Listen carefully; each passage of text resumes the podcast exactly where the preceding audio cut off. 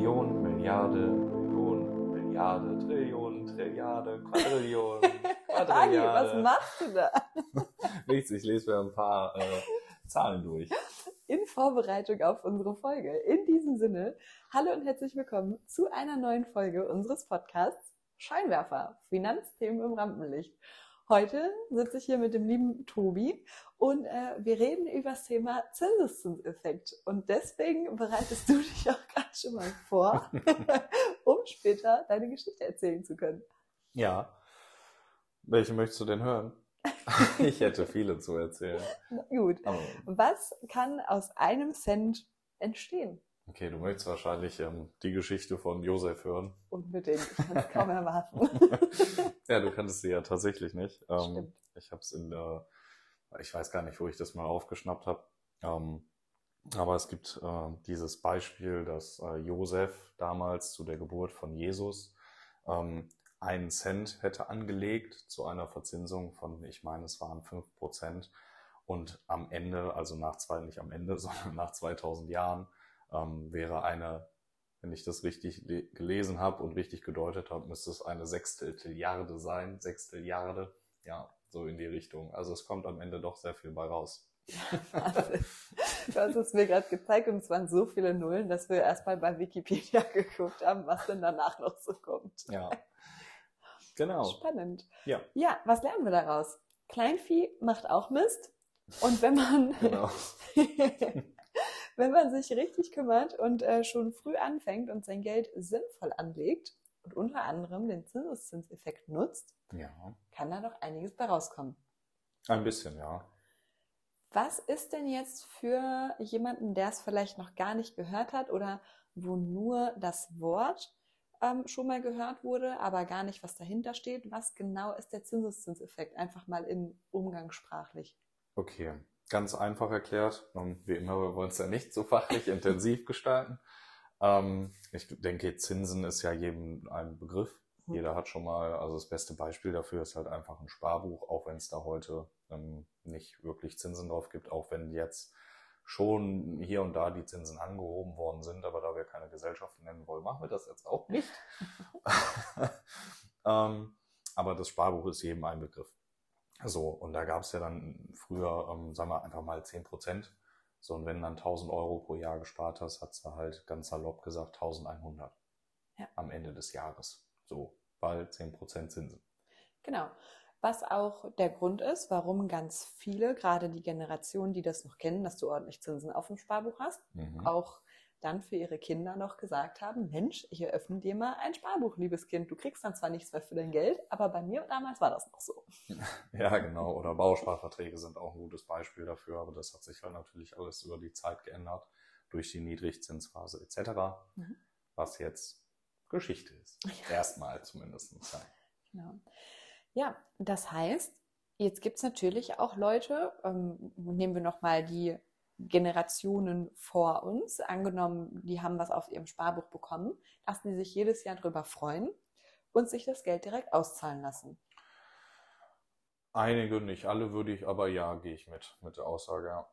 Genau, gerade wenn ich am Ende des Jahres 100 Euro plus habe, Mhm. ist es ja für manche auch ein nettes Weihnachtsgeschenk zum Beispiel oder Urlaubsgeld, wenn man sich das im Sommer ähm, mitnimmt, was man dann einfach, ja, wo man ganz unbedacht ist und sich überlegt, okay, ich nehme es jetzt einfach mal mit und habe ja was davon, weil mein Geld hat ja für mich gearbeitet.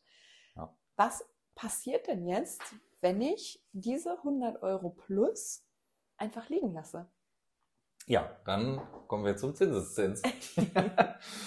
ja, wie vorhin schon gesagt, ne, wenn man natürlich das Geld dann ähm, abhebt, dann hat man natürlich nichts davon und man würde nur die jährlichen ähm, Zinsen bekommen.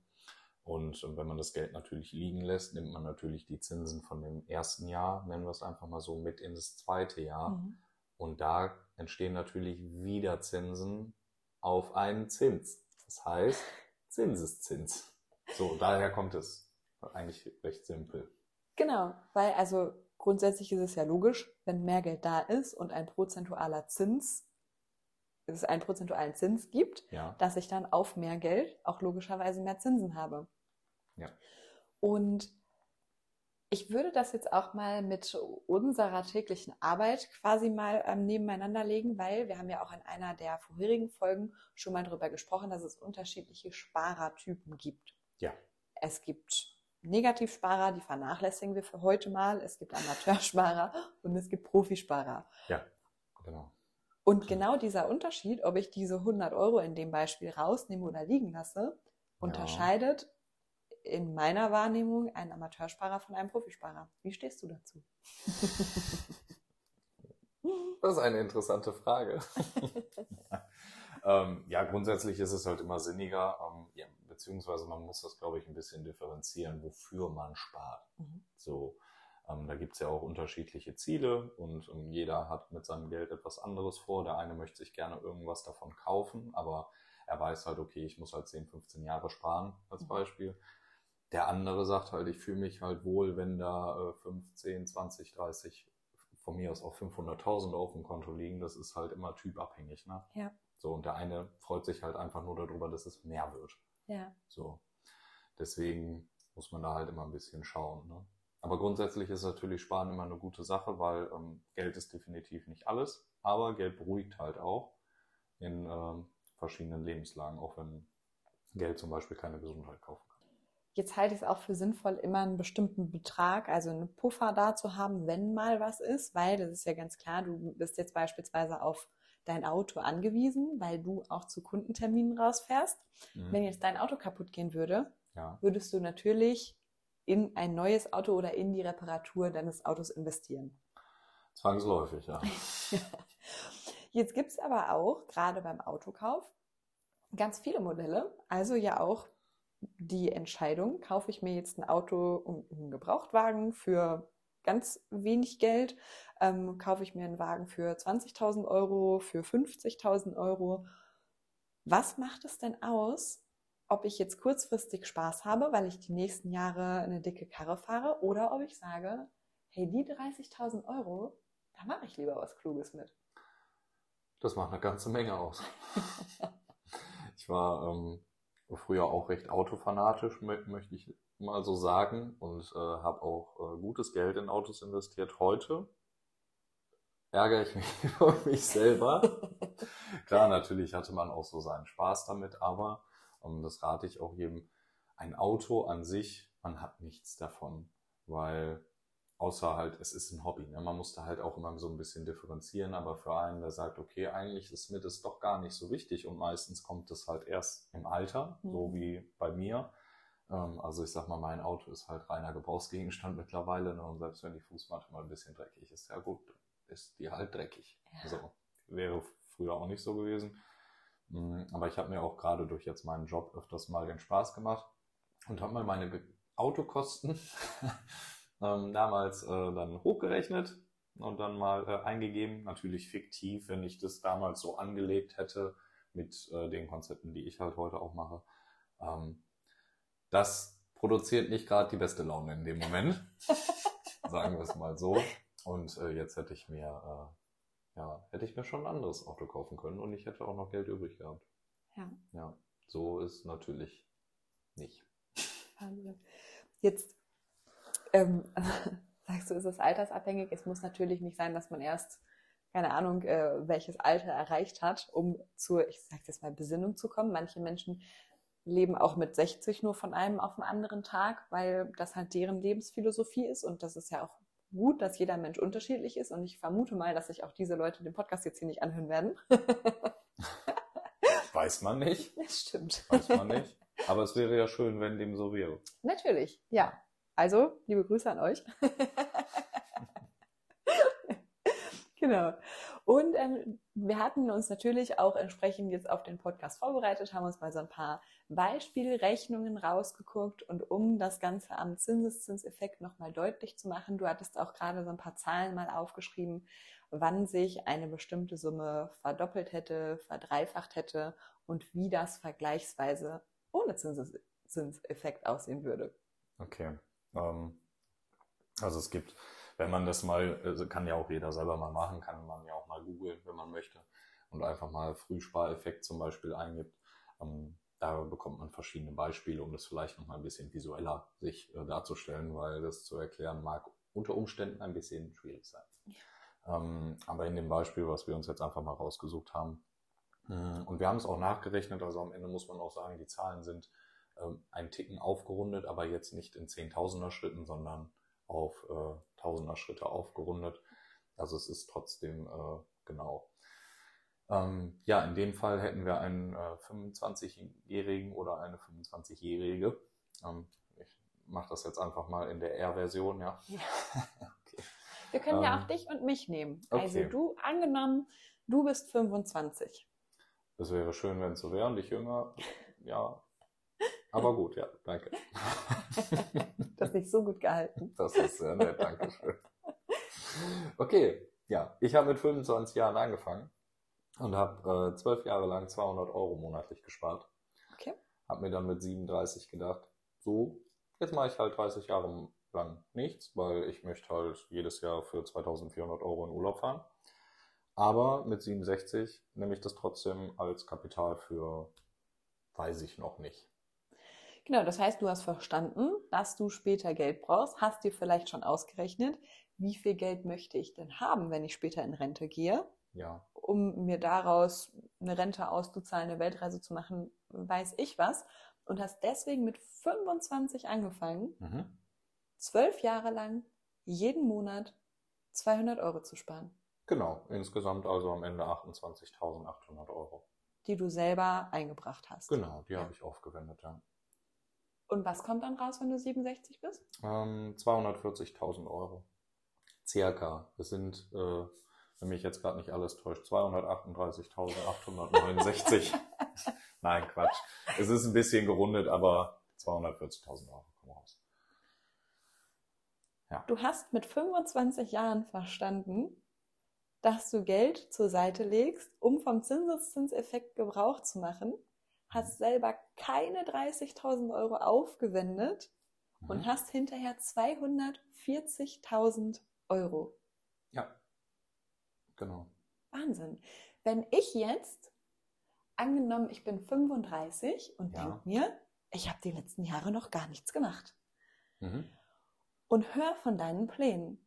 Ja. Weil du jetzt nämlich mit 37 aufgehört hast zu sparen und dein Geld ja nur noch für dich arbeiten lässt.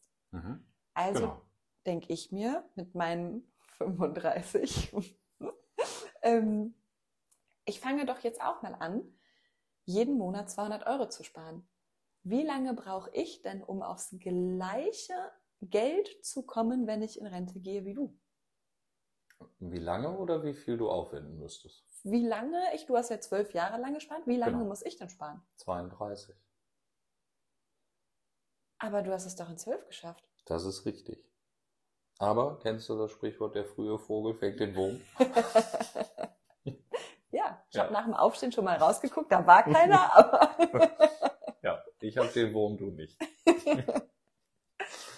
Wahnsinn. Das heißt, weil du zwölf Jahre lang gespart hast und dann einfach nur dein Geld hast für dich arbeiten lassen, die Zinsen mitgenommen hast, die Zinsen für dich arbeiten lassen hast, mhm. kommst du hinterher aufs Gleiche wie ich, die jetzt mit 35 anfängt und 30 Jahre lang jeden Monat 200 Euro zur Seite legen muss, mhm. damit ich am Ende auch 240.000 Euro rausbekomme. Yep. Das heißt, meine Eigenaufwendung ist ja auch fast das Dreifache. Fast ja, 76.800 äh, Euro wären es, ja. Das ist richtig. Also wenn das jetzt mal keinen Aha-Effekt bei jedem ausgelöst hat, der zuhört, es wird nämlich auch häufig gesagt, ich weiß nicht, du hast auch ähm, jüngere Kunden, ach, das mache ich später. Mhm. Ich bin ja noch so jung. Meine Altersvorsorge ist ja noch so weit weg. Mhm. Und jetzt geht es ja nicht zwangsläufig nur um die Altersvorsorge. Ja. Aber was es für einen Unterschied macht, ob ich Geld 30 Jahre lang arbeiten lasse für mich ja. oder ob ich 30 Jahre lang sparen muss, mhm. um die Kohle zusammenzukriegen. Ja, ja, ist äh, was Wahres dran, was ich halt ganz gerne auch mal äh, nutze, ist äh, tatsächlich einfach mal, wenn ich gerade auch Leute habe, die äh, autoaffin sind etc., um einfach mal zu zeigen, guck mal hier, die Autos habe ich mir damals geholt und dann zeige ich denen so ein bisschen die Rechnung und dann merkt man, hm, weiß ich jetzt nicht, ob ich das auch so machen möchte, weil ich halt aus meiner eigenen Erfahrung aus gelernt habe, dass es halt auch besser geht. Ne? Das soll ja nicht bedeuten, dass du dich jetzt einschließen sollst und in deinen eigenen vier Wänden bleibst und nicht mehr am Leben teil hast, teilha äh, teilhaben kannst. Mhm. So, ähm, aber man sollte sich halt schon äh, Gedanken machen, ne? weil Zeit verfliegt auf jeden Fall schneller, als man denkt. Das stimmt. Und es ist häufig auch noch in den Köpfen eine sehr konservative Einstellung, ähm, dass die Leute das Geld unter ihrem Kopfkissen haben möchten. Weil da ist es ja greifbar, da mhm. sehe ich, was ich habe, deswegen lasse ich es da einfach liegen. Mhm. Das ist richtig. Also ist es ja auch jetzt, spätestens jetzt nochmal klug zu überlegen, welche viel attraktiveren Möglichkeiten habe ich denn, mein Geld anzulegen, mhm. Den Zinseszinseffekt für mich arbeiten zu lassen, weil das geht ja eben nicht nur bei einem Sparbuch, wenn ich dann Zinsen kriegen würde, sondern das Ganze geht ja auch im Investment. Ja, man muss natürlich an der Stelle sagen, dass wir jetzt hier kein Sparbuch hatten, sondern eine angenommene Wertentwicklung in einem Investment von 6% per anno. Genau. Ne? Also das, ich weiß jetzt gerade gar nicht, ob wir es vorhin erwähnt haben. Macht vielleicht noch Sinn, dass das ja. nicht die 2% sind vom Sparbuch. ja. Genau. Und da auch mal zu überlegen, viele, ähm, zumindest in unserer Generation, nämlich das immer mehr war, erzählen, ja, ach, ich ähm, bespare jetzt gerade was, wo ich Dividenden bekomme, weil dann kriege ich dann kriege ich ähm, jedes Jahr was auf mein Konto ausbezahlt. Hm. Was sehr cool ist. Dass ich einen Fonds bespare, wo Unternehmen drin sind, die Dividenden ausschütten, mhm. weil ich dann eben nochmal zusätzlich Geld ausbezahlt bekomme. Aber da jetzt auch mal zu überlegen, ja, Moment, will ich das dann ausgezahlt bekommen? Mhm. Oder will ich, dass es direkt wieder angelegt wird? Weil so ja der Zinseszinseffekt greift. Ja. Ähm, Gut. Auch da gibt es natürlich auch Personen, verschiedene Personengruppen. Ähm, es gibt natürlich auch Leute, die von ihrer Dividende leben und davon ihren Sparplan bezahlen. Ja. die gibt es natürlich auch, aber das ist eben nicht der Regelfall. Ne? Es kommt auch immer auf die Summe an. Ne? Was das, bin ich bereit zu investieren? Wie lange mache ich schon? Das stimmt. Also ähm, man muss halt immer da schauen, in, was die persönliche Planung sagt. Ne? Also wenn man jetzt sagt, okay, mh, hm, ich habe schon einen Sparplan oder eine Sparvariante am Laufen, die für in x Jahren da ist, dann kann man Dividenden zum Beispiel nutzen, um in Urlaub zu fahren. Ja. So, das kann man natürlich nutzen. Das macht man, ist unter Umständen auch sinnig, je nachdem, wie man das Konzept halt spielt. Aber im Grunde, grundsätzlich, ganz pauschal würde ich halt erstmal sagen, investiere es lieber direkt wieder und dann ist gut, beziehungsweise einen thesaurierenden Fonds oder es gibt natürlich auch ETFs, die man nutzen kann dafür, die das Geld direkt wieder anlegen. Genau, für die, die Spaß an Begrifflichkeiten haben oder sich vielleicht schon auskennen oder auch noch nicht. Thesaurierend heißt nämlich genau wieder anlegend. Das Gegenstück davon ist ein ausschüttender Fonds und auch das kann ich natürlich mich im, am, ähm, zu Beginn schon drüber informieren. Was bespare ich denn wirklich? Beziehungsweise, wenn ich selber gar keine Lust habe, mich damit auseinanderzusetzen, suche ich mir einen Berater, dem ich vertraue, der einen geilen Job macht, um mit ihm über eben genau diese Themen zu sprechen und dann eine Strategie aufzustellen, was kann ich am besten besparen, um vom Zinseszinseffekt Gebrauch zu machen. Ja. Das ist auch, es gibt auch interessante Statistiken dazu, wie vermögend ähm, die Leute sind und ähm, ob sie einen Berater haben oder nicht. Möchtest du mir jetzt sagen, dass es einen Unterschied macht, ob ich einen Berater habe oder ob ich selber rumwurschtel? Ähm, ja, ich habe jetzt nicht ganz genau die Zahlen im Kopf, aber wirklich die Leute, die ich meine, das waren über 10 Millionen US-Dollar Vermögen haben oder Depotvolumen, davon haben 70 Prozent einen Berater. Also je mehr Vermögen sie aufweisen konnten, je mehr davon sind beraten man verfällt ja, oder ich kenne das selber aus meinem Umfeld, dass äh, man schnell dazu neigt oder Leute dazu neigen zu sagen, ja, er hat so viel Geld, der hat das alles voll drauf, aber meistens liegt es nicht daran, dass er es selber voll drauf hat. Sondern, dass er erkannt hat, es ist sinnvoll, Kompetenzen abzugeben. Das hast du schön gesagt, das wollte ich, hätte ich nämlich jetzt auch gesagt, das ist mir in Erinnerung geblieben, dieser Satz, ja. Ja. Das ist ja bei allen anderen Sachen machen wir das. Wir gehen zum Zahnarzt, um unsere Zähne kontrollieren zu lassen. Wir Ich mache das selbst eigentlich. Also ich habe mir hier so ein YouTube-Tutorial angeguckt. Ich habe hier so einen Spiegel von Amazon, kannst du bestellen. Zahn, Zahntechnik und so. Und dann mache ich das hier. Das ist eigentlich ganz simpel. Ja, ist ja nur ein bisschen kratzen, ein bisschen gegen das Zahnfleisch hauen. Wundervoll. Und ja, so sagte der, also ist genauso, wie du bei den Leuten während äh, des Corona-Lockdowns irgendwann gesehen hast, wer sich selber die Haare geschnitten hat, weil er nicht zum Friseur gehen konnte, weil alles zu hatte. Ja, ja, das ist auch immer ein gutes Beispiel. Am Ende, gut, lassen wir mal den Zahnarzt oder den richtigen Arzt, lassen wir den mal raus, weil das ist immer, das, das funktioniert einfach, das kann man einfach nicht selber machen. Ja. Grundsätzlich würde ich behaupten, kann man vieles selber machen. Die Frage ist halt am Ende, wie sinnvoll ist das Ganze gewesen, das selber zu machen? Weil, wenn ich viele Dinge kann, kann ich meistens alles nur so ein bisschen. Mhm. Und wenn ich jetzt aber jemanden habe, der sich tagtäglich damit beschäftigt, weil es sein Job ist, Ja. sich mit dem Thema zu beschäftigen und für Leute Anlagestrategien zu entwickeln, kann ich davon ausgehen, dass er es oder darf ich mir eingestehen, Mhm. dass er es doch besser kann als ich. Ja, dafür sind ja glücklicherweise in Deutschland auch äh, Ausbildungen üblich. Ja, Also das stimmt. muss man, muss man äh, auch mal akzeptieren. Aber es ist ja auch nichts Schlimmes daran, jemanden zu haben, der einem mit Rat und Tat, Rat und Tat, sagt man das so? Ich habe gerade einen Gedanken. Mhm, Ja, war so, ne? Ähm, ähm, zur Seite steht. das stimmt. So. Ist nichts Schlimmes dran. Ähm, ich lasse mir auch helfen. Auch wenn Ja. ich selber, sage ich mal, in der Finanzbranche arbeite, hole ich mir selber immer noch Rat. Weil macht halt Sinn. Ja, ich habe auch für mich gelernt, ähm, dass es gar nicht so klug ist, eine eigene Beraterin zu sein, Nö.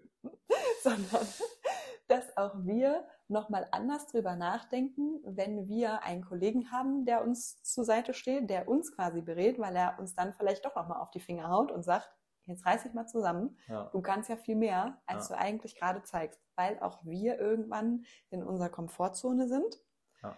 und es vielleicht auch mal unbequem sein kann. Definitiv. Definitiv. Und es ist ja auch, also, was heißt verständlich? Nee, eigentlich nicht, aber bei ganz vielen, die hören dann was im Umfeld, im Freundeskreis, im Bekanntenkreis, haben irgendwie so diese Torschusspanik Mhm. und machen da nochmal mit, weil, haben die ja gehört, das haben die ja auf, auf dem letzten 30. Geburtstag, wo ich war, haben die erzählt, dass die alle da rein investieren oder irgendeine Trading-App haben, wo die keine Ahnung was machen. Mhm. Ich selber weiß es eigentlich nicht, aber ja, wenn die das alles machen, dann wird schon gut sein. Vielleicht ist es individuell. Ja, es gibt ja auch so, es gibt ja ganz, ganz viele Sprüche über die Börse, ne? Äh, wenn die ähm, Kanonen knallen, sollte man kaufen. So nach dem Motto. Und wenn deine Nachbarin dir schon erzählt, worin du investieren sollst, dann Dann- solltest du lieber verkaufen. Ja, es, äh, ich will natürlich weder Werbung noch irgendwie sonst was, aber es gab eine schöne Werbung von einem, ähm, von einer App, sagen wir mal, die so irgendwie was mit Geldanlagen zu tun hat. Da gab es so eine schöne Fernsehwerbung, da war eine Kioskbesitzerin, also nichts gegen Kiosk, super, super Sache, vor allen Dingen so Spätis sind supi. Stimmt. Ähm, aber die dann da wild mit ihrem Handy rumfuchtelte und so, jetzt hier investieren. Zack, zack. Das ist so dieser Moment, wo. Ja. Und lustigerweise ist diese Werbung Ende letzten Jahres aufgeploppt. Oder vor, nee, ist schon länger her. Ja, schon, wir haben, sind ja schon 23. Ende 2021. Und was ist passiert? Düdüm. Naja, so ist das halt. Das stimmt. So, wir schweifen ein bisschen ab, um mal wieder den Schlussstrich quasi zu ziehen, um wieder aufs Thema zurückzukommen. Ähm, es ging heute ums Thema Zinseszinseffekt. Ich hoffe, der ein oder andere hatte so ein bisschen ein, äh, ein Hallo-Wach-Moment. Und wer noch nicht ähm, aktiv geworden ist, überlegt vielleicht für sich jetzt mal, wie man es machen kann. Genau, weil das Ganze in Form von Zinsen, Dividenden, Renditen und so weiter passieren kann. Was möchtest du abschließend noch mit auf den Weg geben zu dem Thema sagen? Hm, Ich finde, du hast alles gesagt. Es war wie immer nett dabei sein zu dürfen. ja, vielen Dank. Ähm, Und ihr Lieben, denkt immer dran, Geld ist nicht alles, Aber ohne Geld. ist alles nichts. Genau. So, ciao, ciao.